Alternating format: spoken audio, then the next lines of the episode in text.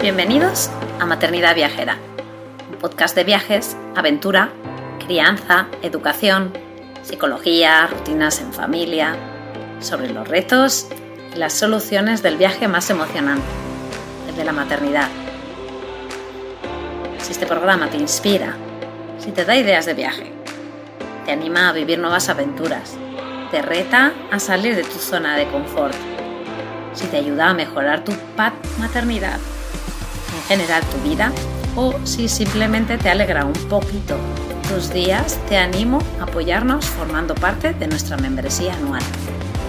Accederás de manera inmediata a una plataforma de formación, un club de lectura, emails exclusivos con ideas, estrategias y consejos súper útiles para el día a día o descuentos en tiendas y proyectos chulis, como nuestra casita en la Sierra de Guadarrama o en nuestras sesiones de coaching familiar.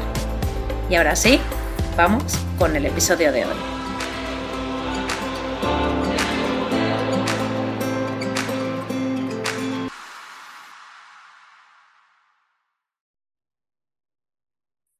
Hola, hola, bienvenidos a otro episodio de Maternidad Viajera. Eh, seguimos con el bloque en el que mezclamos un poquito pues eh, salud, aire libre, eh, naturaleza y la verdad que la invitada que tenemos hoy eh, es una de las invitadas que más ilusión y, más impresión me dan, eh, eh, pues de las que he hecho, ¿no? Em, la primera vez que supe de ella, Katia Hueso, bienvenida. Gracias. Fue pues justo al empezar el, proyecto en, de Objetivo Aire Libre, pues al principio de 2021, en el que vi el, documental de Hola Mundo, en ah, el que salía ella, porque claro, pues, la, pues mi conexión un poco con el tema viaje y eso fue una conexión y dije, ostras, en España se están cociendo cosas chulas, ¿no? Eh, porque hasta entonces, pues bueno, pues yo había estado influenciada, pues, pues quizá, pues, pues anglosajón, ¿no? Eh, incluso escandinavo, ¿no? Y, y, me impresionó mucho y la empecé a seguir y, empecé a leer sus libros y, bueno, pues, pues para mí em, eh, el tema de la naturaleza y cómo lo enfoca ella, pues me, y del aire libre, de la conexión y cómo lo explica ella me, emociona mucho. Entonces, pues bueno, este episodio va a estar muy chuli, ya veréis. Em, para los que no conozcáis a Katia, eh, pues sí, claro, podéis ir a ver el, documental, pero eh, yo os explico. Ella es doctora en biología por la Universidad de Leiden, em, es doctora de la Universidad de, em, por, por, la Universidad de Barcelona, eh, profesora en la Universidad Pontificia de Comillas desde el 2008, em, también en la Rey, Juan Carlos y en otras muchas universidades porque ella no para. Ella es eh, consultora, autora de varios libros, tiene seis, si no me equivoco, em, conferenciante en temas de protección del paisaje, eh, de espacios naturales y rurales, autora de la educación, educación al aire libre, de naturaleza. Em, en 2011, que este es un tema que a mí me, parece súper eh, importante, cofundó la primera escuela infantil al aire libre en España, que eso es como un poco mm, como, como, como un antes y un después, ¿no? En, lo que en España se estaba cociendo hasta entonces y de repente es como boom, escuela al aire libre. Eh, se llama escuela, eh, grupo de juego al aire libre Saltamontes en la Sierra de Guadarrama. Em, y luego también es creadora de, un proyecto de, inclusión en la naturaleza para, familias eh, con niños con, discapacidad. Eh, y, bueno, me podría pasar aquí hablando de todo su currículum, pero eh, literalmente lo que dura. No te preocupes. lo que dura, pero, pero para que os hagáis a la idea de, como del background que tiene Katia y, y, de los palos que toca, porque es como, sabe tiene, tiene un, un, conocimiento y una sabiduría que, que bueno, pues este, yo, yo me impresiona mucho. Em, también tengo que decir que ella es mamá. Y es mamá de tres, que por si acaso os quedaba esto corto, pues esto lo ha hecho pues eh, eh, antes y criando a, sus tres hijas, ¿no? Y, bueno, pues eh, la conversación, así como lo hablábamos, Katia, antes de empezar a grabar, que información tuya hay mucha. tiene su página web, la podéis seguir en LinkedIn, que siempre comparte cosas muy chulas. Em, tiene incluso, bueno, un montón de entrevistas que puedes ver en YouTube, tiene una TED Talk de la Alcarria. Em, pero a mí me gustaría que esta conversación fuese como muy de mamá, mamá, ¿no? Y, obviamente con todo lo que tiene ella detrás, pero, pero bueno, pues vamos a intentar eh, pues que llegue a todas las mamás que quizá no, no las habéis, no la habéis escuchado y quizá saber cositas de ella que, que hasta ahora pues no sabíais. Así que ahora te digo otra vez, por segunda vez, bienvenida. Agradezco muchísimo tu tiempo y, y que me, pues que me brindes esta oportunidad, ¿no? De conversar contigo. Bueno, muchas gracias Laura por la invitación y gracias por esta introducción tan maravillosa que yo espero no imponer tanto porque no es mi intención ni mucho menos.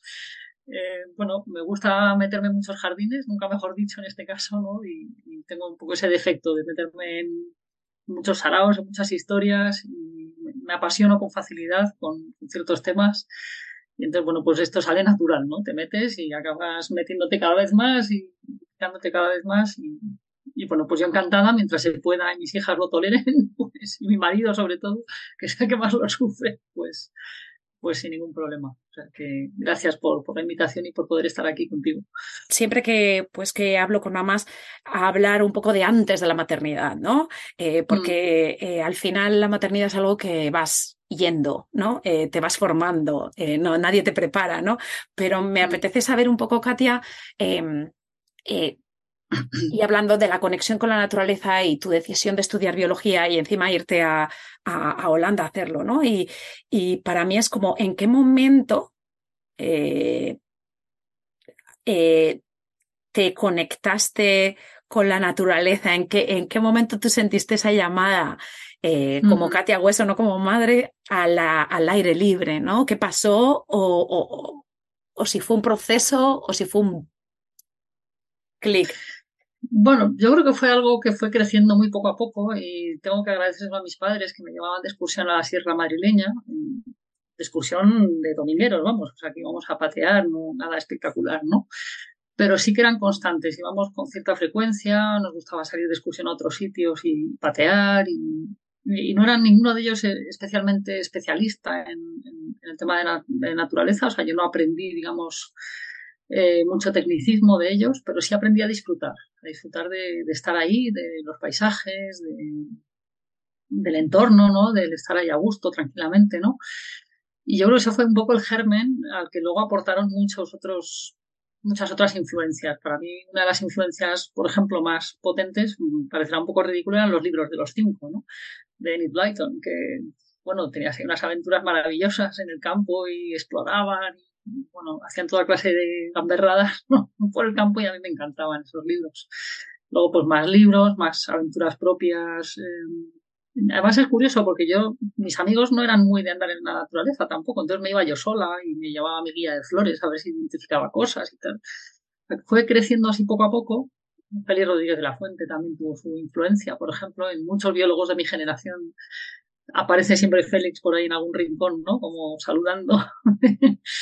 yo veía sus programas y bueno, pues eso me, empujó también. O sea, fueron pequeños empujones en aquella dirección, ¿no? Y, y, bueno, estudiar biología para mí fue un regalo, fue un privilegio porque ya no es que estudies lo que te gusta, sino que estás disfrutando constantemente de, todo lo que haces. O sea, no recuerdo, salvo en primero que tenías matemáticas y química y cosas así un poco más áridas, yo recuerdo disfrutar de todo lo que estudiaba, no era ningún sufrimiento y luego por las salidas de campo que hacíamos eran geniales, ¿no? se formaba un grupito muy majo con, los compañeros. O sea que bueno, yo he tenido suerte de, de, poder dirigir mi camino profesional por el camino que personalmente también más me interesaba y más me apasionaba.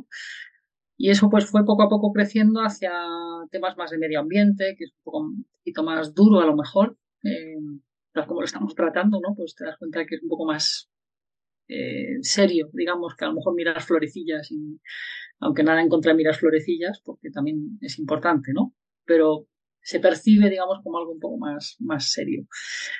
Y bueno, siempre he tenido alguna vinculación con esos temas, ¿no?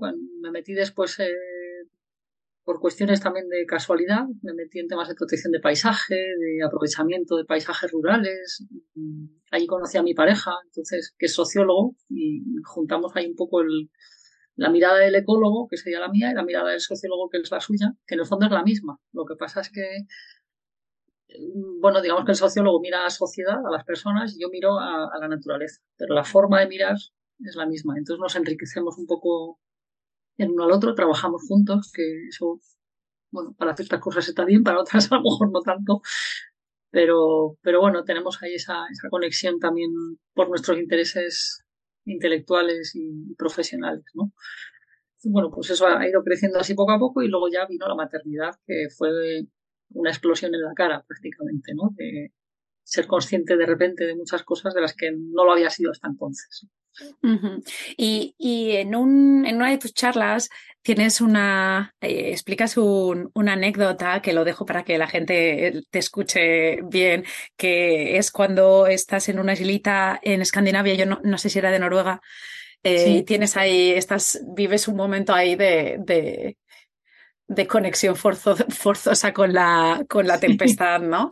Y me parece que la manera en la que eh, explicas ese momento, ¿no? De, de quizá de, de, de, darte cuenta, ¿no? De que, pues, que la naturaleza es más grande que nosotros y que, y que nosotros estamos aquí y que, y que aceptar eso, ¿no? Aceptar que, que somos naturaleza, pero que, que la naturaleza es mucho más que, que el individuo, ¿no?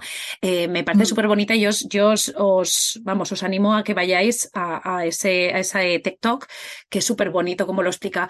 Eh, entonces tú un momento, eso, tienes, eh, eh, te quedas embarazada y en aquel momento conectáis, que también ahora lo que me comentas de tu marido, ¿no? De la parte social, ¿no? de, la parte sociólogo, y a mí sí me parece que es súper importante la perspectiva de donde se mire, pero eh, incluso la perspectiva de, del, del mismo del mismo niño, ¿no? O sea, quiero decir, cambiar la perspectiva y muchas veces no miramos las cosas desde un foco y nos resulta muy difícil mirarlo desde otro porque es el que hemos mm. estado utilizando toda la vida, ¿no? Y, y me parece muy bonita, ¿no? La, el, el, eh, como la pareja, ¿no? Que, que miréis las cosas desde un foco y os, y os y, mm. hacéis hoy una, como una, una mezcla ahí eh, fantástica.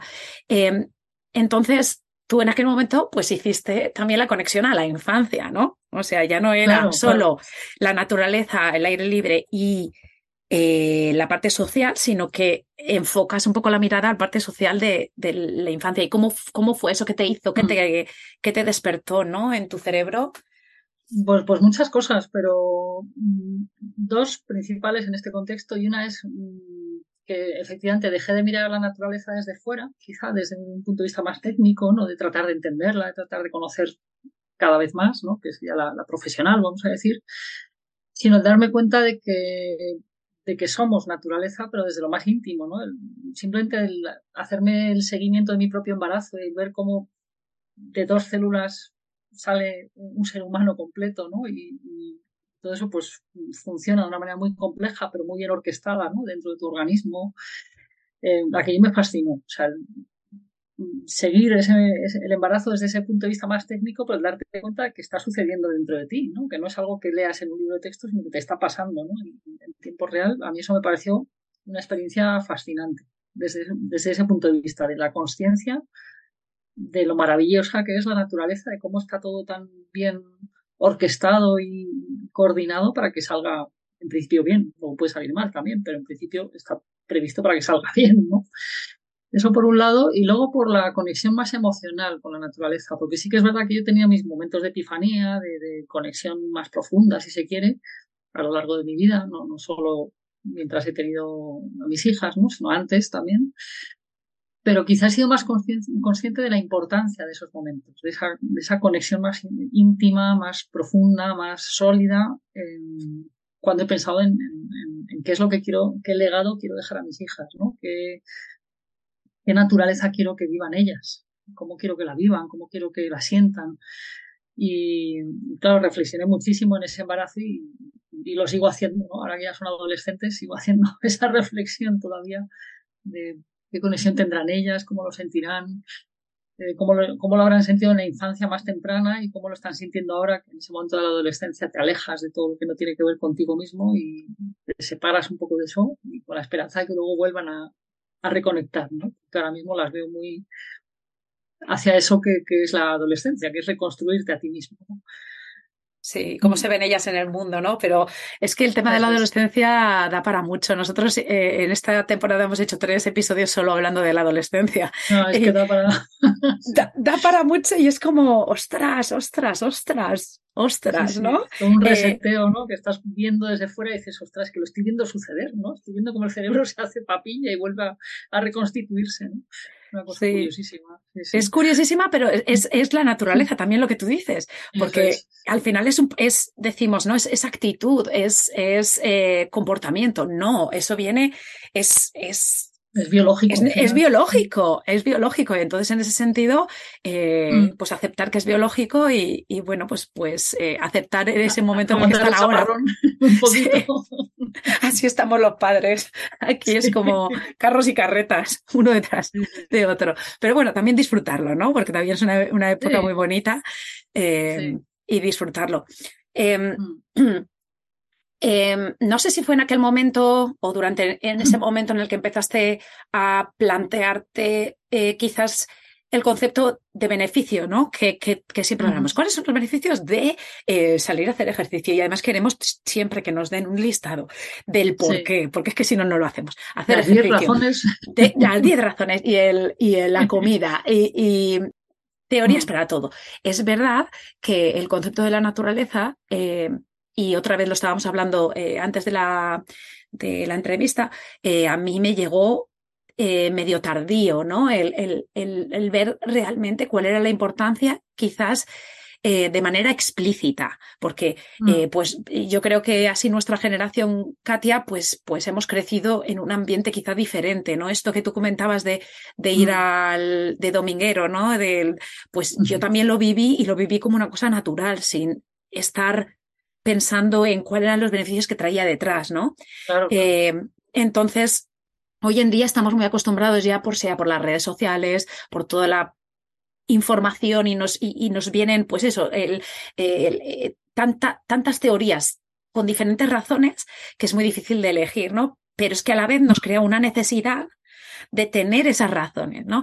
Entonces, eh, quizás fue, eh, o sea, en ese momento en el que eh, relacionas quizás, eh, tú ya eh, llevas una, una historia en la que, bueno, pues te, te, sientes muy bien en la naturaleza, te metes de, en pleno en la biología, eh, a nivel académico, luego a nivel profesional, tiene, te quedas embarazada y ahí en ese momento, quizás es en el momento en el que ves que realmente tus hijas tienen que, o tú, tú, lo que vayas, los niños o las niñas que vas a tener, tienen que salir fuera y tú tienes que hacer un esfuerzo por hacerlo, fue en ese momento en el que dijiste, pum, porque a mí, yo por ejemplo, a mí me llegó más tarde. Yo lo estuve y luego me di cuenta.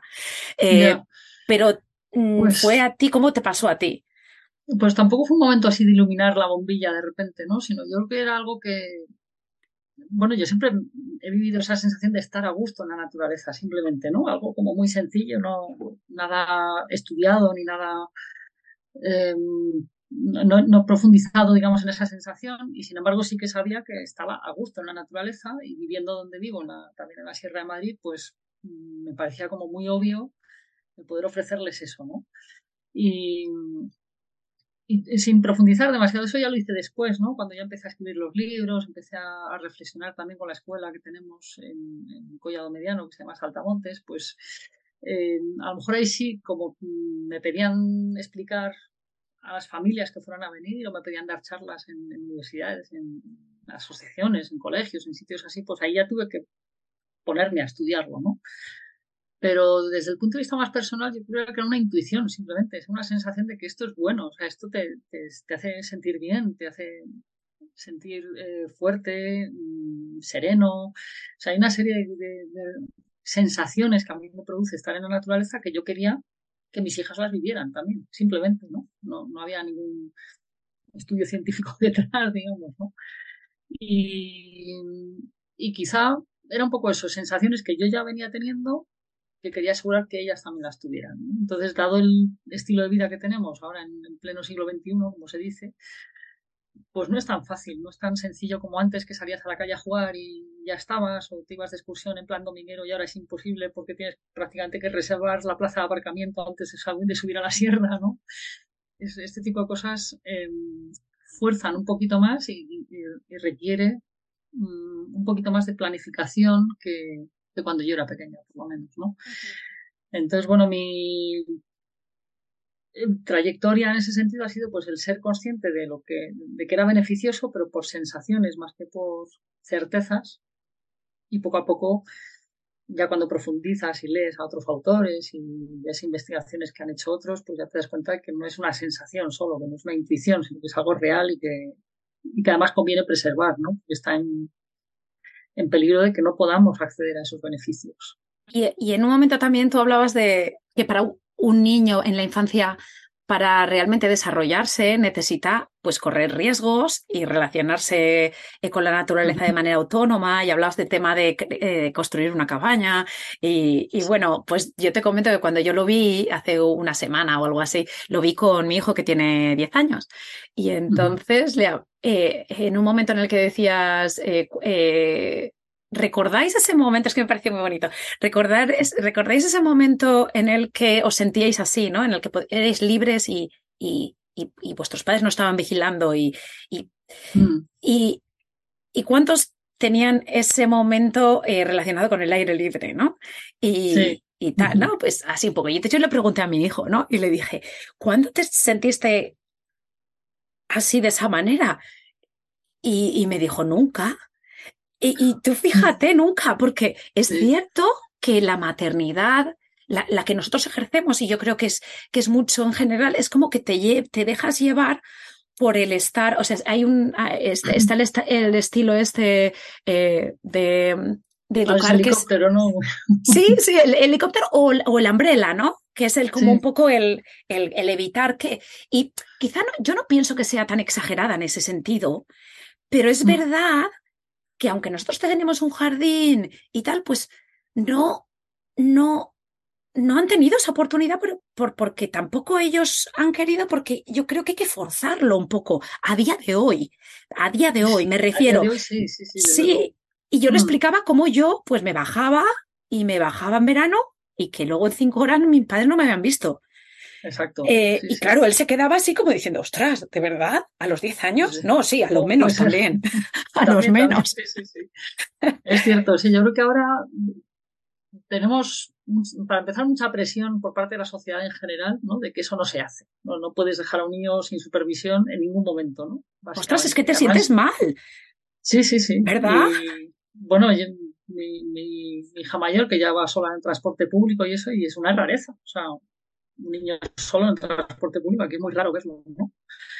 Y, dices, caramba, pero si yo iba a todas partes en transporte público ya con 12 años, 10 años ya hice algún vuelo yo sola, ¿no? O sea que, para mí era como normal, no sé, y, esto ahora es como una rareza. Entonces, eh, yo creo que tenemos un poco esa presión de la sociedad en general y luego también es verdad que ya no hay esos espacios libres, libres en el sentido más amplio de la palabra, que había antes, ¿no? Y yo recuerdo jugar en un solar por ahí o jugar en, en tierra de nadie, digamos, ¿no? Eran espacios que estaban por ahí vacantes, que no, bueno, que no se sabía muy bien de quién eran, ¿no? Y, y, no pasaba nada y tú jugabas allí y te armabas tus cabañas en cualquier sitio, ¿no? Y ahora todo pertenece a alguien, todo está vallado, todo está señalizado, es como más difícil encontrar este tipo de, espacios de libertad para los propios niños, ¿no? Si, no sé, ahora piensas en, tu hijo, dices, bueno, sal a la calle, pero sí, pero ¿a dónde voy? Porque está la calle y están las casas, o sea, ¿dónde, ¿cuál es mi espacio, no? ¿Dónde me puedo mover con seguridad y con tranquilidad? bueno, aquí en donde yo vivo, pues tienes el monte y puedes irte hacia el monte, pero yo creo que hemos construido tal, el estilo de vida de tal manera que tampoco encuentran a quién, con quién hacerlo. Entonces, ¿qué hacen? Van solos. Es que eso ya es un paso muy grande, ¿no? Normalmente esto lo hacíamos con amigos, con pandilla. Poder también de la comunidad, ¿no? El, cómo ha cambiado la comunidad y, decir, vale, pues eh, yo en mi caso, pues son dos, hermanos y sí que puedo, pues un poco eh, decirle, pues mira, eh, os vais con la bici y podéis ir hasta el final de la calle y luego podéis ir hasta la otra calle que yo no te voy a ver y un poco dejarlo, ¿no? Pero es cierto que es que el tema, el, el problema de, de la sociedad en sí el, el cómo este sentirte mal como madre porque no estás con ellos a todo momento, eh, te hace hacer pues, pues cosas que, que, que, que, si lo miras desde un punto de vista racional, no tiene ningún sentido. Eh, y, y, que, y, que, van en contra de la naturaleza y del desarrollo de, de natural del niño, ¿no? Entonces, eh, a mí sí que me gustaría quizás em, tú en este momento has dicho el tema del transporte público, que es lo que haces, ¿no? Pero quizás cómo tú, eh, ¿qué, ¿qué, prácticas quizás has hecho durante estos años que crees que uh -huh. quizá la gente que nos escucha, las mamás, incluso yo, eh, nos podemos inspirar como ideas para, uh -huh. para poder, pues eso, dejarnos ir en el sentido de el estar tan cerca de nuestros hijos todo el tiempo y, de, y dejarles desarrollarse como debe ser y también pues a la hora de pues animarnos y salir más fuera, ¿no? Que, este, que claro. vivimos en cuatro paredes. Sí, pues no sé si soy buen ejemplo de ir dejando, la verdad, porque viendo el resultado no estoy segura, pero, pero bueno, sí que es verdad que mmm, hay esta relación la tienes que construir desde el inicio, que no podemos pretender una familia que siempre ha estado pues muy encima de sus hijos, por ejemplo, de repente pretender que lo hagan todos solos y de forma autónoma y tengan esa sensación de libertad porque no la van a tener, lo que van a tener es angustia. Si de repente les dejas solos cuando no tienen esa costumbre, ¿no? Entonces yo, mm, precisamente por el estilo de vida que he llevado, mm, no me ha quedado más remedio muchas veces que dejar jugar a mis hijas solas, pues solas quiero decir en casa, ¿no? O, cerca de casa, a lo mejor, pues les, he dejado a lo mejor un poquito más de libertad de lo que habrían dejado otros padres y eso pues poco a poco ha ido construyendo una relación de confianza con ellas, de bueno, yo confío, vete a jugar allí, vete un rato a pasear por el monte o vete a no sé dónde sea, ¿no? O al parque, o eh, les he ido dejando, soltando poco a poco. Entonces, mmm, esto es algo que se ha construido casi que sin querer desde la más tierna infancia y la más tierna infancia a lo mejor la cosa consistía en que jugaran en otra habitación, simplemente y, y, y, no estar encima ni jugando con ellos todo el tiempo, ¿no? Que a lo mejor puedes jugar a ratos, pero no estar siempre con ellos, ¿no? Sino que, bueno. Y luego, pues, pues vete a casa de un amiguito o vete a, pues a, a, la calle, al jardín, a lo que cada uno tenga, ¿no? A lo que tengas así más cerca y poco a poco vas, obviamente, con las edades apropiadas, ¿no? No puedes pretender que un niño de dos años se vaya a jugar solo a la calle, pero pero bueno, poquito a poco, ¿no? Empiezas desde casa, luego le acompañas, pero a lo mejor estás un poco, pues eso, con otros padres, a lo mejor mientras los niños juegas, pues, juegan, pues te separas un poco, no estás encima, ¿no? Físicamente encima. Esto se ve mucho en los parques, ves a los padres que están literalmente eh, trabajando de escoltas casi, ¿no? Están pegados a los niños. Y bueno, quizá pues así esa separación paulatina funcione bien, ¿no? Porque poco a poco vas generando esa relación de confianza con tu hijo y es tu propio hijo el que, bueno, ya se siente con suficiente capacidad para tomar sus decisiones y, y, bueno, probar cada vez un poquito más, ¿no?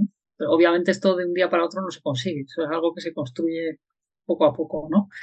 Y con respecto a salir, pues es un poco lo mismo, es eh, no tener muchas pretensiones, ¿no? Porque quizá eh, yo creo que las redes sociales hacen mucho daño con esto las 10 cosas que tienes que hacer antes de no sé qué, ¿no?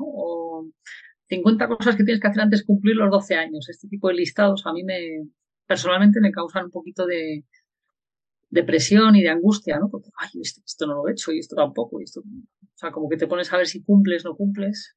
Y al final yo pienso que muchas veces es más fácil, bueno, abrir la puerta y ver qué pasa. Salir y ver qué pasa.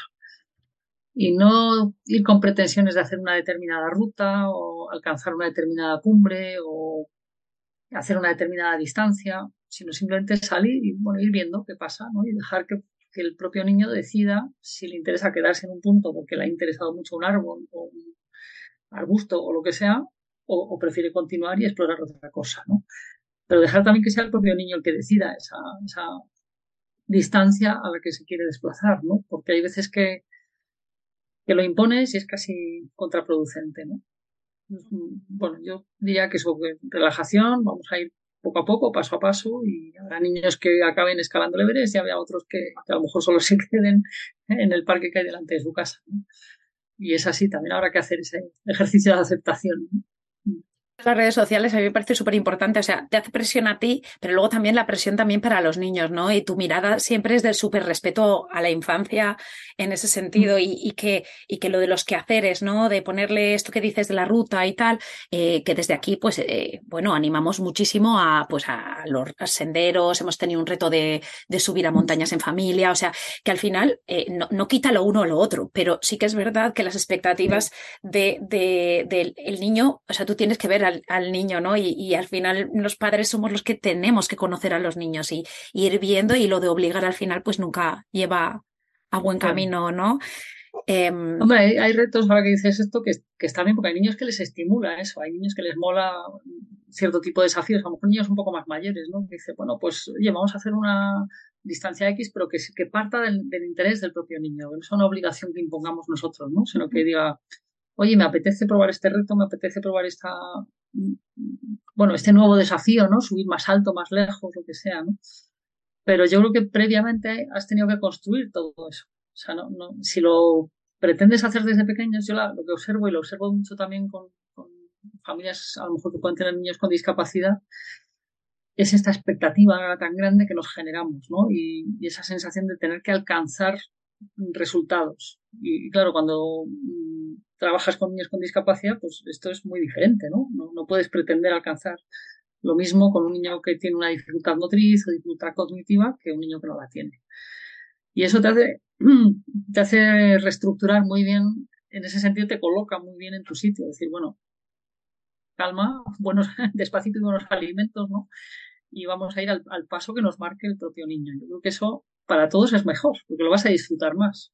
Si tú sales con pretensiones, eso va a generar tensiones, va a generar, eh, bueno, discrepancias, ¿no? entre los miembros de la familia y sin embargo, si dejas que sea el niño que dirija un poco, pues va a estar todo mucho más relajado en general. Evitar el tema de lo de los objetivos, ¿no? De, llegar a algo, de conseguir resultados. Em, quizás menciono el tema de conectar, ¿no? De conectar con la naturaleza. Mm. Y a mí me gustaría que nos explicaseis a todos qué es para ti conectar con la naturaleza y veréis que un poco pues, pues tiene relación con lo de fuera presiones, ¿no? Que realmente, que es más simple de lo que nos parece. Claro, esto es, esto es como un programa de estos de, de, citas eh, por televisión, ¿no? Tienes que conectar con esa persona sí o sí para que funcione el programa y cuando no va a funcionar de ninguna manera, ¿no? pues con esto igual, o sea, para que una relación de conexión funcione, tiene que que haber un ambiente relajado y tiene que haber una posibilidad para que se dé eso en la medida que las dos partes eh, puedan, digamos, ¿no? Entonces, en este caso estaríamos hablando entre una persona y, la naturaleza. Si yo no dejo tiempo para que un niño explore, para que un niño mire en el suelo, para que conecte con todas estas pequeñas cositas que les suelen interesar, ¿no? Los niños, cuando son muy pequeños, les interesa lo que tienen a un palmo de, de la cara y de las manos, ¿no? Porque es lo que pueden alcanzar, lo que pueden tocar y explorar los paisajes no les interesan nada, porque para ellos es algo como casi como un lienzo, ¿no? Que está ahí de fondo, pero entonces eh, la conexión para mí va por dejar ese tiempo para que sucedan las cosas y es casi preferible ir al parque que tienes delante de casa muchas veces que ir una sola vez a un parque nacional que tienes un poco más lejos, ¿no? Porque eso te permite frecuentar un lugar, darte cuenta de patrones, de, de cosas que suceden con cierta regularidad en ese sitio. A lo mejor incluso mm, tienes la suerte de ver algo de fauna, ¿no? Fauna quiere decir, pues, un insecto, pues, un pajarito, un ratoncillo. Y, si frecuentas ese lugar, eh, vas a ver cosas que se repiten, ¿no? O, vas a ver procesos, por ejemplo, cuando llega la primavera, cuando se cae la primera hoja en otoño. O sea, vas a ver que ese lugar está vivo y va a formar parte de ti de alguna manera. Si, si en lugar de esto lo que hacemos es irnos a un parque nacional maravilloso, pues queda muy bien para la foto, pero no, no lo vives de la misma manera. Sí, sobre todo si es una vez cada dos meses, ¿no? Bueno, o, bueno, o al año, yo qué sé. ¿no? es casi mejor eso, todos los días un poquito, o todos los días, o una vez a la semana, ¿eh? No, no, estoy dando recetas de ninguna clase, o sea, que cada uno haga lo que pueda, pero mejor poco y frecuente que mucho y, y muy esporádico. ¿no? Súper potente, ¿no? Porque para mí mucho del mal también quizás que ha hecho el tema de las redes sociales es ese, ¿no? El de los parques nacionales, el de irte a la otra parte del mundo y estar ahí en medio del Himalaya. Em, Y entonces es como, claro, es todo o nada, ¿no? Pero aquí como en todo, como en el ejercicio, como en el tema de la alimentación, al final no es todo o nada. Hay mucho mm. entre medias y cada uno nos tenemos que adaptar a lo que pues, pues tenemos, ¿no? Y me parece súper potente esto que dices de más vale poco eh, mucho, o sea, eh, eh, poco frecuentemente que mucho una vez al año. Y ahí el tema que has comentado de los parques infantiles, que nosotros estamos como súper a tope, ¿no? Por, por incluso de hacer listados, ya sabes, los listados, listados de, los parques en los lugares, porque es que al final, incluso para el concepto del turismo, ¿no? Mm. cuando tú viajas con niños, ¿no? Que aquí somos como súper, vamos, defensores a tope de, moverte con, con los niños, eh, el tener un parque, vas a una ciudad y tener un parque, te hace conectar de repente con su propio self, ¿no? O sea, es como eh, de repente estás caminando por el asfalto y, ves un, un, parquecito, incluso una zona verde sin ni siquiera tener em, mm. como columpios, em, y, te, y te da a la familia un, un, un, no un descanso, sino que es como un poco eh, para todos, ¿no? Y, da una armonía. Eh, entonces, eh, a, mí me parece que es súper importante. Y ya quitando los viajes en el día a día, eh, mm. el encontrar, porque también esto de, decir, no, es que ya el fin de semana me voy a la sierra, pero si estás en una ciudad, tú puedes salir todos los días y todo, en todos los lugares hay algún, huequito, ¿no? Eh, aquí sí que hacemos llamada y lo hacemos siempre, ¿eh? pero al tema de, los ayuntamientos, ¿no? Que quizás son los que se tienen que dedicar y un poco la, política de, de, parques infantiles, de zonas em, peatonales, eh, que eso depende del ayuntamiento, pues cambia la ciudad al completo, ¿no? Totalmente, sí. Además, los parques infantiles son grandes espacios de socialización, ¿no? Con otras culturas, con... seguro que nuestros hijos son mejores embajadores que nosotros, ¿no? A la hora de, entablar conversaciones o de, no sé, simplemente establecer relaciones con, ya no solo con la naturaleza, sino con otras personas, ¿no? Pero alguien me decía, con el, en el contexto ahora de la guerra con Ucrania y los niños refugiados que están llegando a Europa también, a Europa más occidental, ¿no? Que les está viniendo muy bien conectar con la naturaleza porque es más fácil conectar con la naturaleza que con una ciudad que no conoces, ¿no? Te has tenido que desplazar, imagínate, por una razón imperiosa como esta, ¿no? Y trepar a un árbol o subir a unas piedras es parecido en cualquier parte del mundo, ¿no? El árbol a lo mejor es otro, claro.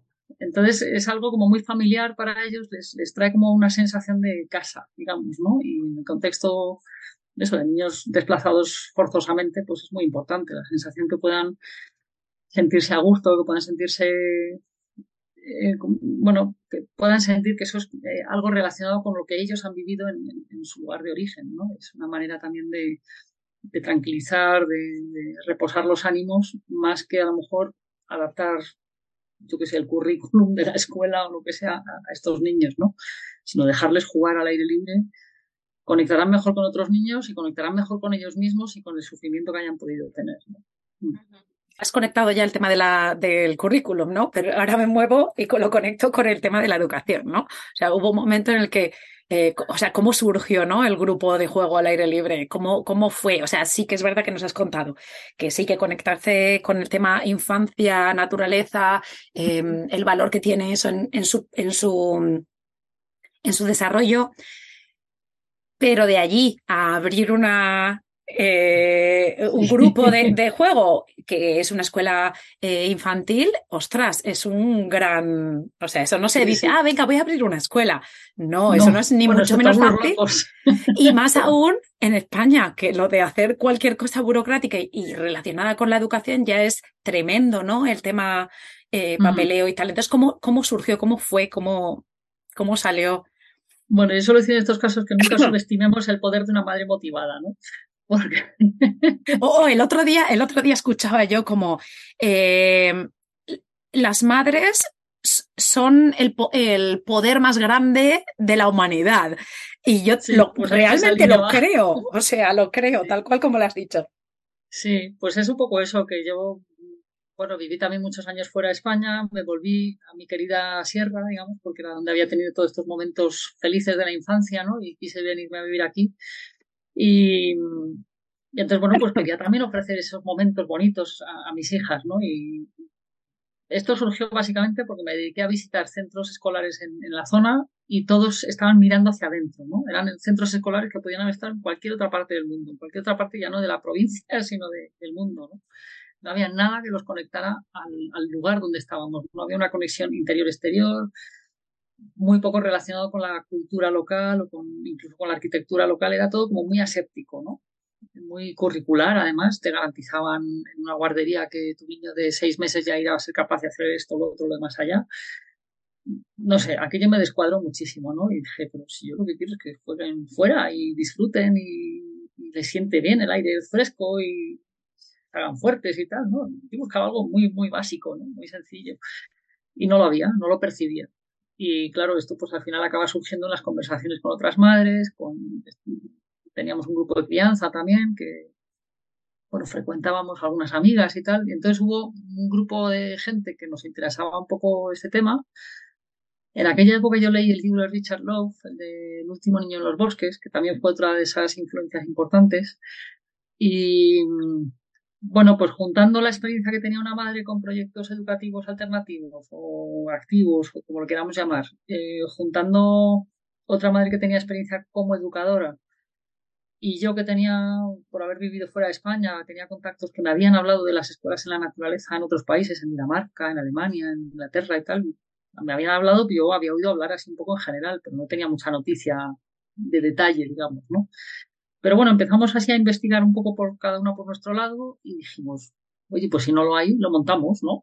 Ya está. O sea, entre las tres, pues nos pusimos manos a la obra y al principio salió algo muy artesano, ¿eh? Luego ya lo hemos ido mejorando con el tiempo, pero al principio era muy, muy artesano, o sea, salíamos con los niños así de cualquier manera y, bueno, pues había alguna familia más que se unió y tal, era casi como un grupo de madres, pero luego ya poco a poco pues se fue profesionalizando y ahora ya sí, pues hay una entidad detrás con los papeles en regla y lo único que todavía no está homologada la escuela, sí que está eh, o sea, no es una escuela oficial, vamos a decir, pero está autorizada, tiene todos los papeles en regla, tiene la licencia de actividad, todo bien, pero no es una escuela en el sentido oficial de la palabra, es un grupo de juego en la naturaleza, un grupo pues que va con los niños al aire libre y, bueno, acompañado por profesionales, con seguros en regla, todo bien, pero le falta ese puntito de reconocimiento oficial que, que, bueno, eso es otra de las peleas que tenemos, ¿no? El ver si eso se puede llegar a, homologar, porque está ahora mismo la normativa muy en contra, por así decir. Tenemos una normativa muy compleja que requiere una serie de infraestructuras y de currículum que no casa en absoluto con nuestra forma de verlo. Entonces tenemos que ver cómo ajustarnos para que encaje con la normativa. Obviamente la normativa no va a cambiar, tendremos que cambiar nosotros, pero de qué manera cambiar para que no se altere la esencia del, proyecto. Eso es lo difícil. Hablamos pues un poco de, del tema este de la localización, ¿no? Que de dónde estás tú y, que, y, el valor que tiene haber vivido fuera o eh, al menos visitado o tener conocimiento de cómo funcionan otros países, ¿no?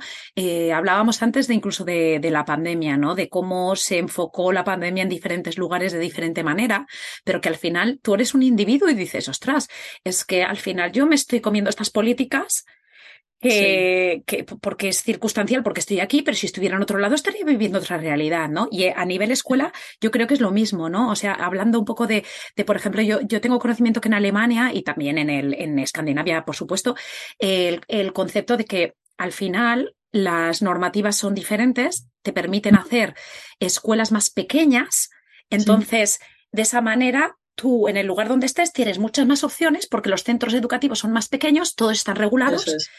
Entonces tienes una opción y decir, venga, pues ¿qué quiero? Escuela Bosque, eh, Waldorf, una convencional, eh, Montessori o esta que es de lo que sea. Efectivamente. Entonces, en, España, en este caso particular en el que estamos hablando, porque tanto Katia como yo somos de España, em, eh, vivimos en una realidad en la que los centros educativos son gigantes. Sí y, y, y, ya está. Y entonces lo que tú tienes alrededor, pues es HOB y te, tienes que morir a esas dos porque si no tienes que coger el coche y conducir ni me sé o simplemente ni siquiera tienes la opción ni de conducir. Eh, entonces, pues también mm. otra llamada un poco, ¿no? al, replantearnos un poco el, qué es esto, ¿no? Porque es verdad que, que tampoco el, el, el, homeschooling, es el educar en casa tampoco está eh, permitido. Entonces, al final, mm. tienes que morir al palo de lo que tienes alrededor, ¿no? Eh, gracias a, a, a, Katia, ¿no? Y, y bueno, y, y, al, grupo de madres que os juntasteis, que creasteis, y, y, se creó quizá un antes y un después, y a partir de allí sí que mm. ha ido eh, ha sido, fue, fue como un poco el romper el hielo. Sí, y, sí, sí, y se han empezado creando. Claro, mucha gente se ha inspirado en nuestro proyecto y luego ha habido otros que han ido naciendo como un poco en paralelo, ¿eh? No, no somos, yo creo que ha habido un suelo fértil para esto, ¿no? Y han empezado a brotar de repente pues muchos proyectos, algunos con más éxito que otros, ¿no? Algunos pues han acabado cerrando, pero muchos eh, de hecho han continuado, ¿no? Y, yo sí, estoy totalmente de acuerdo contigo en que la normativa no nos favorece en el sentido que es muy rígida, muy rígida en, cuanto a infraestructura por un lado, en cuanto a currículum por otro. hay poco margen también para otros estilos, otras formas de educar. Eh, para mí el gran desafío son las evidencias, ¿no? Cómo mostrar con evidencias fehacientes de que esto funciona. O sea, que realmente es una manera perfectamente válida de educar y, y, si estuviéramos en Alemania, pues ya estaríamos perfectamente funcionando con subvenciones, con apoyo de las administraciones, con todo lo necesario, ¿no? Y aquí es una pelea bastante dura y bastante precaria, vamos a decir. Eh, pero es que la normativa está cambiando en muchos países a nuestro alrededor. Quiero decir que en Italia ya se están empezando a reconocer en algunos sitios. En la República Checa hicieron un barrido con una nueva ley que salió hace, creo que fue también por el 2011, por ahí, si no me equivoco. Cambiaron la ley de educación allí en la República Checa y aprovecharon para meter las escuelas en la naturaleza. Cosa que aquí se intentó con la LOMLOE no tanto meter las escuelas en la naturaleza, pero sí abrir un poquito el foco hacia meter la naturaleza en el currículum y entender un poco el, medio natural como un medio válido para el aprendizaje. Además, es que fue en plena pandemia cuando se cambió esta ley y a pesar de tener varias conversaciones a un nivel bastante alto, pues no, no cuajó, no cuajó. Y tan triste es el asunto que si tú buscas la palabra naturaleza en la LOMLOE, te aparece en el contexto de ciencias de la naturaleza, como una asignatura pero no aparece mencionada en ningún sitio. La sostenibilidad sí la tienen muy, muy a gala, la sostenibilidad sí, que la han apoyado bastante, pero la naturaleza, el medio ambiente, nada. Eh, para mí es una oportunidad perdida y agradezco que me des también la oportunidad de poderlo decir aquí porque me parece que es una lástima que no se haya aprovechado el contexto de la pandemia con todo lo que se hizo de educación al aire libre en ese momento, ¿no? que se fomentó para evitar los contagios, que eso no se haya aprovechado, sino que hayamos virado ahora en un viraje de 180 grados hacia lo tecnológico, ¿no? Hacia eh, las pantallitas, las apps, el Teams, el, bueno, todo ese tipo de cosas que, que está muy bien, que son herramientas muy válidas, pero se ha dado la espalda completamente a, al valor de estar al aire libre, que es, bueno, es que no lo digo yo, lo dicen grandes pedagogos como Giner de los Ríos, Rosa Sensat, eh, Manjón, no sé, hay muchísimos pedagogos de muchísima muchísimo recorrido, grandísimos referentes en nuestro país, a los que también se les ha dado la espalda. Eh, muchas veces tiene que llover desde arriba, ¿no? Porque si no, no. Pero es que hay veces que es que como no llueva desde abajo, aquí no, no. Y, y, es verdad que un poco lo de intentar eh, eso, pico pala, ¿no? Toda la labor que, que habéis hecho y, y, que se está haciendo ahora en general, ¿no? Desde abajo, porque es que desde arriba es que no, es que no no se comprende. Eh, mm. no, no, hay, no, no se pregunta realmente a quien realmente sabe y cualquier persona puede empezar a, a, a, meter cosas nuevas. Y yo totalmente de acuerdo con el tema de la, de la tecnología, porque, ostras, sí, la tecnología, claro que sí. ¿Cómo, no va, cómo vamos a estar igual que hace. Claro, efectivamente. O sea, el, el, poder de la, de, la, de la tecnología es increíble. Pero es que, eh, es que los niños no necesitan nada. Es que al final, es que si tú miras el currículum de, en, en, España en concreto, ¿no? Si tú miras el currículum de primaria y empiezas a repasarlo y dices, pues si esto lo puedo hacer todo fuera más rápido, porque se adquiere mucho más rápido, porque es exper experiencial. Y, y, te hace como un boom en la cabeza y dices, ¿cómo no se puede ver? Pero es que es lo que decimos, ¿no? Eh, eh, mm. eh, lo de, lo de bueno, Haruki Murakami, que es, que es uno de mis autores favoritos, dice, si no lo puedes entender sin una explicación, no lo puedes entender con una explicación. Y me parece un poco pesimista en cierta sí. manera, pero es muy bueno porque dices, es ostras, bueno, es verdad. Sí, es que, es que, es, que es, obvio. Es que es obvio. Entonces, te lo voy a explicar, pero es que no voy a saber explicártelo porque si no lo pilla, no lo pilla. Es que si eh, tú miras a un niño jugar en la naturaleza, un niño, bien pequeño, ¿eh? dos, tres años, tú lo miras jugar y dices, este es el método científico puesto en práctica. Y nadie se lo ha explicado al niño. Mm. Pero está observando, ¿no? Primero observan, miran un poco a su alrededor, a ver qué es lo que hay por aquí y tal y luego pues eh, toman ciertos elementos que le interesan un poquito más y empiezan a, manipularlos, ¿no? Y ya es que ves cómo está en su cabeza diseñando el experimento y ejecuta un experimento y luego saca conclusiones, ¿no? Dice... Sí, sí, hace una hipótesis. Sí, sí, sí. Hace una hipótesis. Uh, ¿Qué pasará si hago esto? Y es que es total, el es total. Y se ponen el método científico, no sé qué, pero mm, si lo tenemos, venga, vamos a salir fuera. Y... O sea, todo esto de las vocaciones STEM o STEAM, ¿no? STEM, sí, sí están ahí fuera. O sea, es no tienes más que dejarles que jueguen ahí fuera, ¿no? Como que hay. O sea, no tienes ni que llevar materiales, ni. Es, simplemente sentarte, observar, facilitar ese proceso, ¿no? Creando un ambiente seguro, tranquilo, evidentemente. Y por supuesto, cumpliendo con todas las normas de seguridad que haga falta y teniendo todos los diplomas en primeros auxilios que hagan falta, pero, pero se puede. Y, lo triste, lo frustrante del asunto es que mm, no hay ni siquiera la voluntad de escucha, ¿no? Déjame que te lo cuente, ¿no? Déjame que te muestre las evidencias. No, no hay ni siquiera esa, esa posibilidad. Eso es lo frustrante, vaya.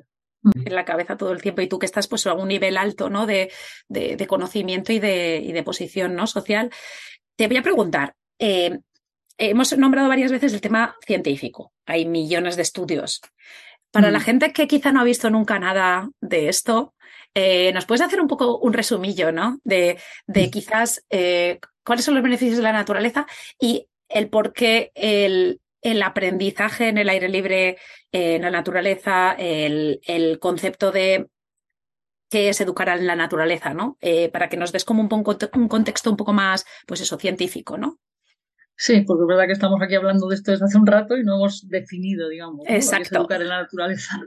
bueno, es una definición que propongo yo y que, bueno, está por ahí publicada pero que está totalmente abierta a, debate, ¿no? O sea, que no quiero decir que sea una definición oficial ni mucho menos, pero para mí educar en la naturaleza es em, sería pues tener un contacto regular, directo y permanente con el medio natural, con el medio natural silvestre, y ahora explicaré lo que es eso, que facilita mm, los materiales, que facilita los espacios y que facilita la conexión. De tal manera que al final lo que tenemos es eh, un estilo de vida más propicio a cuidar de la naturaleza, pero también un aprendizaje mucho más sólido, porque es un aprendizaje que va desde dentro, ¿no? que no es algo que nos imponen desde fuera, sino que yo lo adquiero desde dentro, como hemos comentado antes con el niño científico. ¿no? Entonces, ¿qué quiere decir contacto regular, directo y permanente? Pues es un poco lo que hablábamos antes, es un contacto habitual, regular en el sentido de, hábito, de, de, costumbre, ¿no? Directo en el sentido de inmediato, no me lo tienen que contar, no estoy viendo un vídeo de una flor, sino que la estoy tocando, la estoy oliendo. Y permanente en el sentido de permanecer. Antes también hablábamos de si hacer rutas, si hacer recorridos y tal, que eso está muy bien. O sea, no, no reniego de eso, ni muchísimo menos, pero también lo de permanecer en un lugar te permite conectar con él a un nivel mucho más profundo. Si tú estás de forma habitual en un mismo espacio, generas una relación con ese espacio, ¿no? Y generas un vínculo emocional significativo con ese lugar. Eh, cuando digo naturaleza silvestre, me estoy refiriendo también a una naturaleza que no tiene por qué ser virgen o no tiene por qué ser espectacular. Basta con que esté un poco dejada de, la mano humana, que no haya una intervención muy, muy intensa, sino que, bueno, pues sea lo que te decía antes, un solar o un jardín por ahí así un poquito libre, ¿no? Un trozo de bosque, ese tipo de naturaleza, ¿no? Y cuando digo eso, que generas, o sea, que te ofrece materiales y te ofrece espacios, pues lógico, o sea, no, necesitas llevar materiales en la naturaleza o los mínimos, puedes llevar alguna cosa, pero en general con lo que encuentras allí, palos, piñas, piedras y otras cosas que no necesariamente te da por P, pues hojas, semillas, flores, ¿no?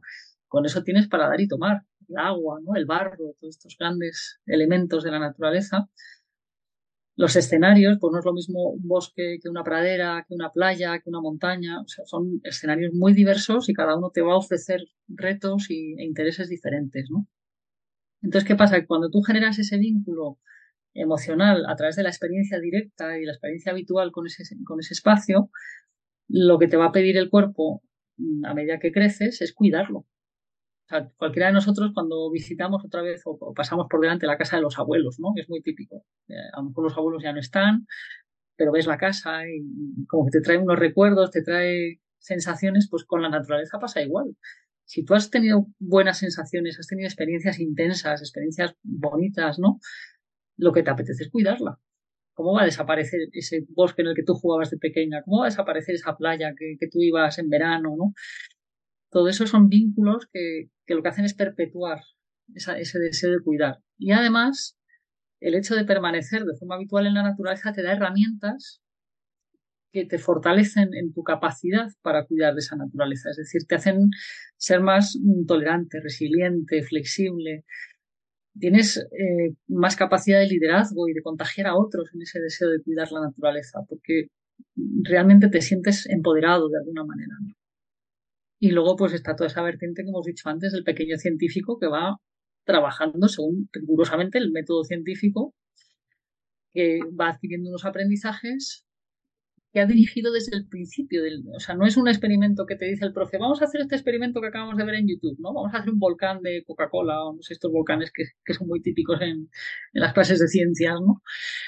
No, o sea, esto no es alguien que te dice, tienes que mezclar esto, tienes que mezclar lo otro y entonces te sale no sé qué. Es que eso lo diriges tú desde el primer momento. Tú observas la realidad y fabricas tus propios experimentos, con lo cual realmente eres dueño de todo ese proceso y eres dueño de todo el conocimiento que ha generado ese proceso. No es algo que, está casualmente, digamos, pasa por delante de tu cabeza durante una clase, ¿no? Y bueno, pues esto podía estar horas así dando argumentos, ¿no? Pero creo que con esto más o menos.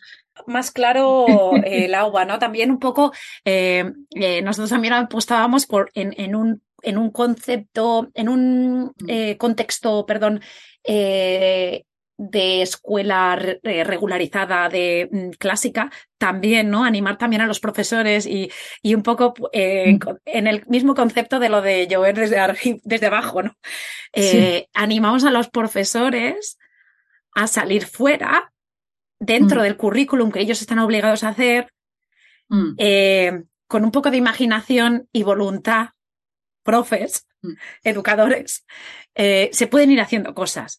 Eh, no tiene que ser igual que lo que hablábamos, ¿no? De dejar al niño un poco de lado. No tienes que de repente hacer todo de golpe fuera, sino pues mm. eh, ir, ir, ir probando, ¿no? Y dices, pues mira, esto, plantearte, tener en tu cabeza, esto lo puedo hacer fuera o no. Entonces empezar a explorar y también, incluso en clase, eh, a mí me parece yo como, como profesora, ¿no? Que, que, al final llevo toda la vida en, en, una clase, ¿no? En cuatro paredes.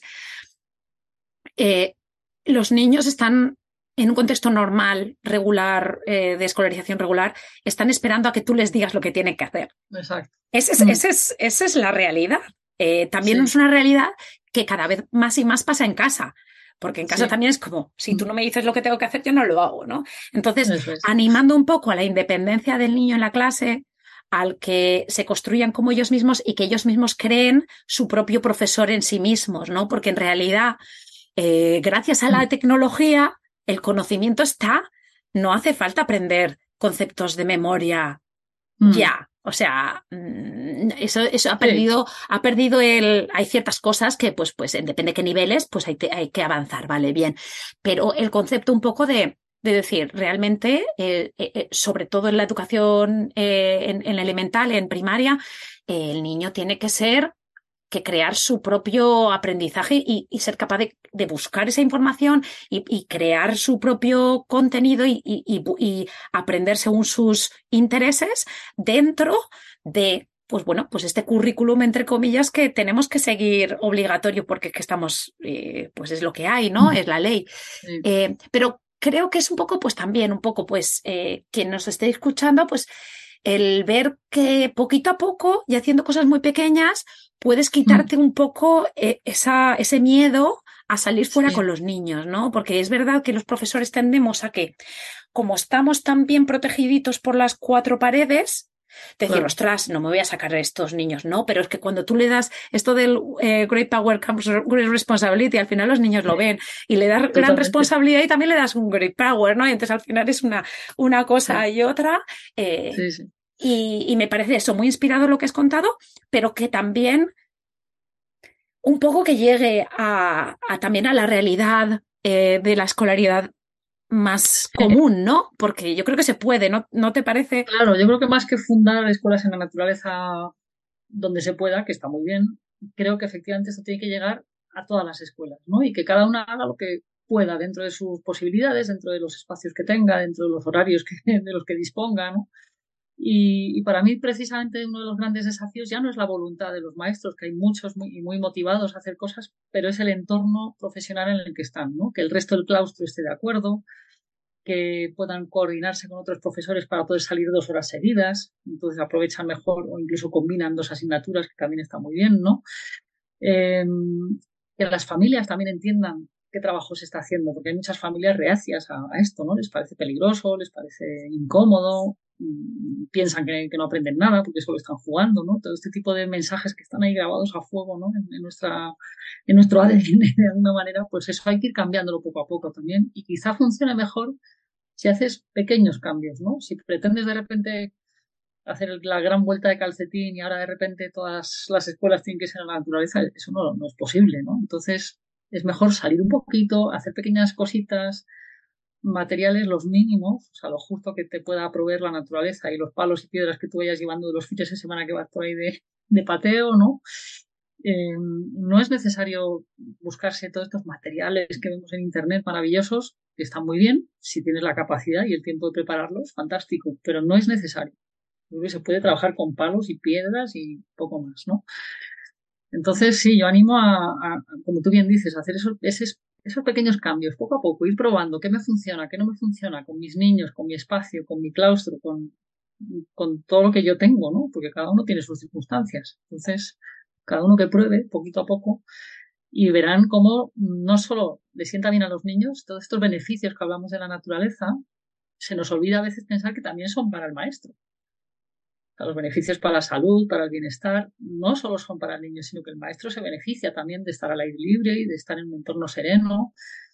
Y además hay una cuestión también y es que si los niños frecuentan ese lugar, ya no van a tener esa que a veces es, yo creo, la inquietud que tienen algunos maestros. ¿no? Es que, claro, cuando salimos, pues, es una expansión, se van todos en todas direcciones, no controlo en absoluto y tal.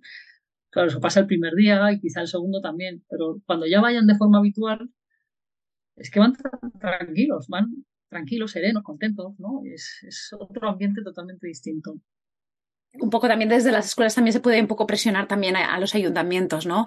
Eh, yo, yo, desde mi experiencia también, ¿no? Pues eh, se consiguió, por ejemplo, que, que hubiese un, un, huerto, ¿no? En, en un ahí en, en, la Comunidad de Madrid, ¿no? Y al final los ayuntamientos tienen mucho que decir porque también eh, aportan algunas veces em, dinero eh, aportación económica y muchas veces también recursos simplemente del jardinero que hay. Eh, y no tiene por qué ser solamente, o sea, creo un huerto y voy a cultivar, ¿no? Pero el tener un espacio verde, eh, ciertas cosas que me parece que desde, desde, desde abajo, pues, pues sí, e, el pico pala este de los claustros, que es un tema, pero ir a tu claustro, ir a tu equipo directivo y el equipo directivo puede hablar con el tal, utilizar el AMPA, que es lo que hablábamos un poco, sí, o sea, sí em, en las asociaciones de madres y de padres ah, o de familias, porque realmente lo de la comunidad, ¿no? Que yo, para mí me parece que es tan importante. Mm. Yo, en ese sentido, por ejemplo, aquí en Estados Unidos sí que veo que el concepto de la comunidad eh, tiene un, tiene un, un, quizás se perfila de manera diferente al de, en España y en España eh, el concepto comunidad no, mm, como que no, no, no. Es una injerencia, ¿no? Un poco. Sí, exacto, pero que sí, o sea, eh, todos podemos contribuir y al final el, sistema educativo es, es, no es el profesor, el alumno, es el profesor, el alumno y el contexto donde están. Entonces, pues bueno, pues quizá lanzar ahí a, eso, ¿no? Y, y, y, los beneficios de, del tema, me parece muy interesante del tema del profesor, ¿no? Eh, y ahí vamos un poco al tema de cómo si tú no crees en lo que tú estás haciendo, pues es más difícil que lo hagas, ¿no? Entonces, por eso el adulto, eh, igual que el movimiento, ¿no? Pues el movimiento también en las escuelas, ¿no? El que el niño no esté, el, el, los, los el sentarles de manera flexible, el que puedan mm. moverse, también el conocimiento de ver que estar sentado todo, estar sentado no es malo, mm. pero estar sentado todo el día es muy malo. Entonces hay que ir cambiando, ¿no? Pero claro, si el profesor no sabe eso, pues ¿cómo, cómo va a hacer un, un, grupos flexibles de, lugar si realmente tú no crees? Dices, ¿para qué me voy a complicar? ¿no? Entonces, un poco eh, lo de la formación continua y lo de ver proyectos, quizás no empezar el proyecto desde cero a hacer escuelas, pero sí que como dijo un amuno, está todo inventado, ¿no? O sea, vamos a ver qué es lo que funciona en otros lugares y de esa manera, pues ir copiando ir, ir, pues bueno, pues el tema de la formación continua a mí me parece que es súper interesante para profesores y para padres, para todo el mundo, vaya, pero... Pues fíjate eh, que a mí, a mí me pasa en la universidad también, yo soy docente de mayores, vamos a decir, ¿no? De adultos. Y, y yo creo que no he dado dos años seguidos la asignatura de la misma manera, siempre cambio algo, ¿no? no solo ya del contenido, sino a lo mejor pues voy a meter este debate, voy a meter esta, esta dinámica, voy a, no sé, voy cambiando poco a poco y yo estoy muy constreñida, que decir, yo eso lo tengo que dar en un aula sí o sí, por los horarios y por cómo está organizado todo, o sea que no tengo mm, posibilidad de salir fuera prácticamente. Pero dentro de lo que tengo, pues yo creo que no ha habido dos años iguales. A mí personalmente me aburriría muchísimo hacer todos los años lo mismo, ¿no? Y impartir siempre el mismo contenido. sería bueno, sería injusto también, yo creo, para los chavales, porque, porque la vida cambia, técnica cambia, el contenido cambia, pero es que además también, incluso por mí, me parece más refrescante ir introduciendo cositas y haciendo otras cosas nuevas y, les ves a ellos también cómo disfrutan, ¿no? Cuando metes algo un poco diferente. Entonces yo animaría también a los profesores que a lo mejor están ya un poco aburridos, que están un poco cansados de siempre lo mismo y tal, a probar, probar con cositas. Si no pueden salir fuera, pues que traigan la naturaleza adentro, ¿no? Que metan materiales, que metan, que pidan a los niños conectar, ¿no? Permeabilizar las paredes del aula. Es decir, eh, cuéntame qué has visto en el camino hasta aquí. Vamos a hacer un mapa de, tu viaje desde, desde tu casa hasta aquí, ¿no? Y qué naturaleza has visto, qué árboles has visto, has visto algún pájaro. O sea que hay muchas maneras de meter la naturaleza incluso cuando no puedes, ¿no? Cuando no te deja tu director o no te dejan las circunstancias, ¿no? Yo animaría a, que lo intentaran, aunque solo sea por ellos, pues porque sea refrescante, sea estimulante, ¿no? Sí, estimulante, que al final vivimos de, eso, ¿no? De, la ilusión, ¿no? De, probar cosas nuevas y el, y el, y el la sensación también que te trae, ¿no? A posteriori es, es muy, muy guay. Eh, no quiero terminar la entrevista sin preguntarte, eh, como madre, eh, ¿cómo quizá viviste la escolarización de tus hijas ¿Cómo fue tu decisión, ¿no? Para que nos guíes un poco, porque, pues bueno, pues ya has comentado que son ya adolescentes, eh, tienes mucho bagaje de años eh, con relación con el sistema educativo y sabes de lo que hablas, para que nos inspires un poco en nuestras elecciones, quizás. Bueno, sí, mi recorrido, bueno, el inicial ya lo comenté, ¿no? Era, el ver lo que había aquí alrededor y no me entusiasmaba la poca relación que había con la naturaleza y de ahí que surgiera el proyecto Saltamontes, pero el proyecto Saltamontes se termina en la etapa de infantil. Es decir, luego hay que entrar en primaria y después en secundaria, ¿no? Según el sistema español, por lo menos. Entonces, para primaria sí me parece importante que fueran dentro de lo que, de la oferta que había, porque es verdad que en, en esta zona pues hay coles de todo tipo, hay colegios privados, concertados, públicos y luego también hay proyectos de pedagogías activas, un poco diferentes y tal.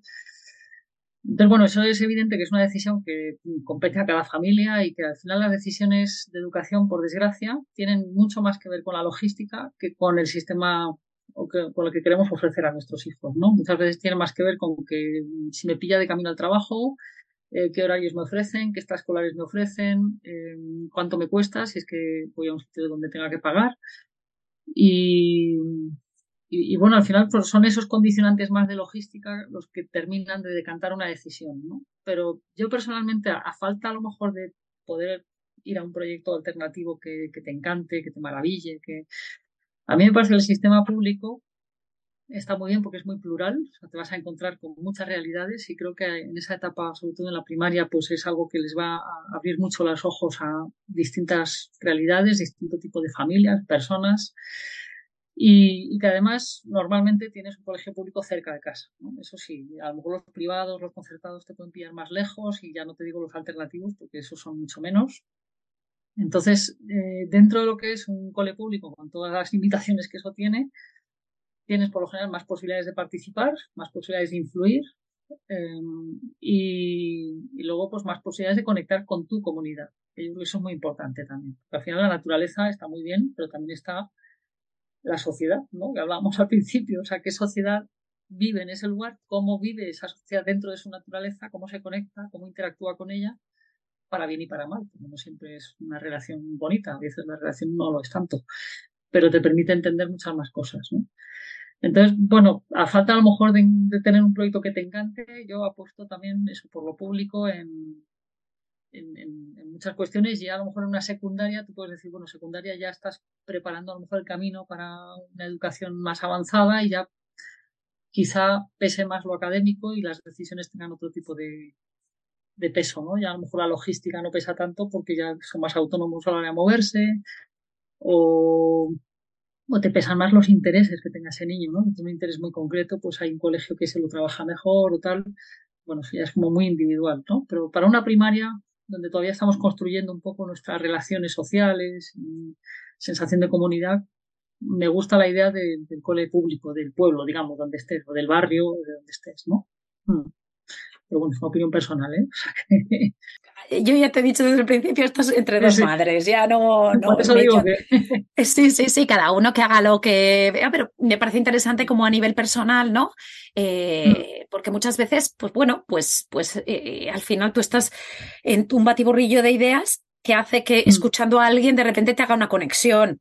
Ya está, no hay mm. que seguir aquí las... Eh, yo también digo aquí lo que me apetece según mi, mi punto de vista ya... Eh, lo que queda claro es que este, este podcast no es no somos médicos, no damos consejos. Exacto.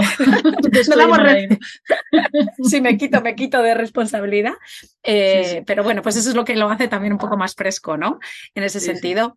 Y, mm, y, luego ya por último, ya terminamos, mm. simplemente si, me, si nos puedes em, quizás mandar un último mensaje de, pues, de inspiración a las familias a nivel, pues eso, salir fuera y, y, lo que tú quieras, ¿no? ¿Qué mensaje quieres que se queden un poco, eh, pues, después de escucharte?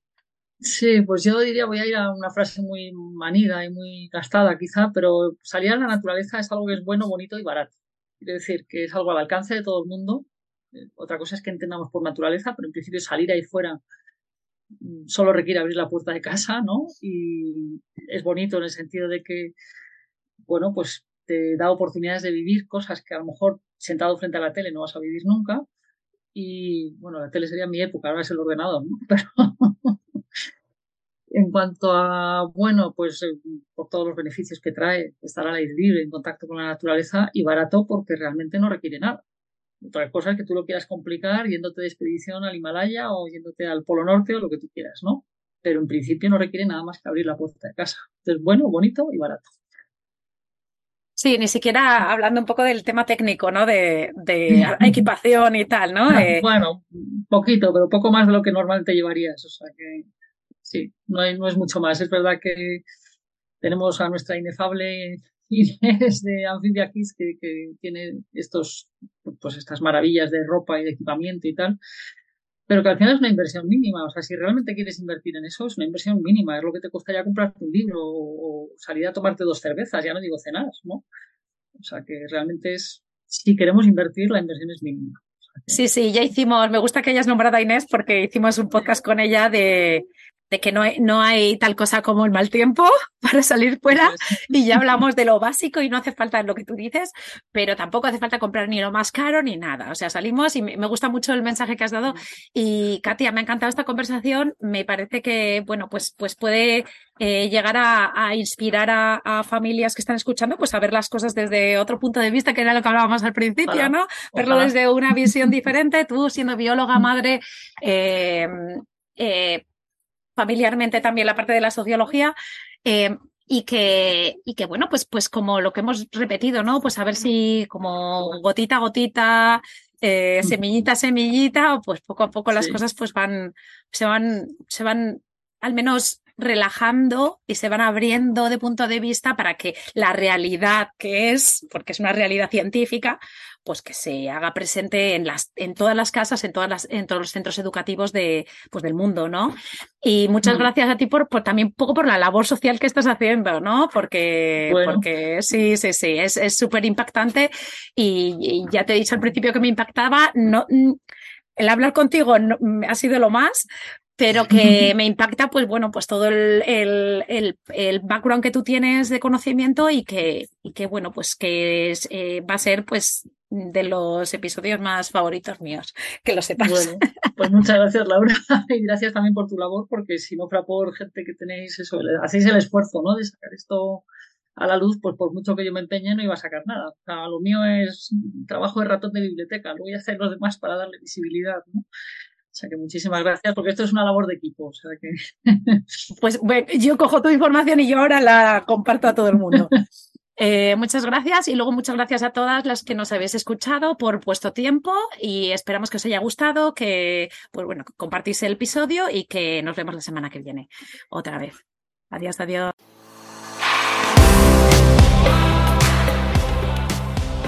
Gracias por quedarte hasta el final. Espero que te haya gustado. Te animo a compartirlo con tus amigas o amigos y apoyarnos formando parte de nuestra membresía anual. Te espero la semana que viene.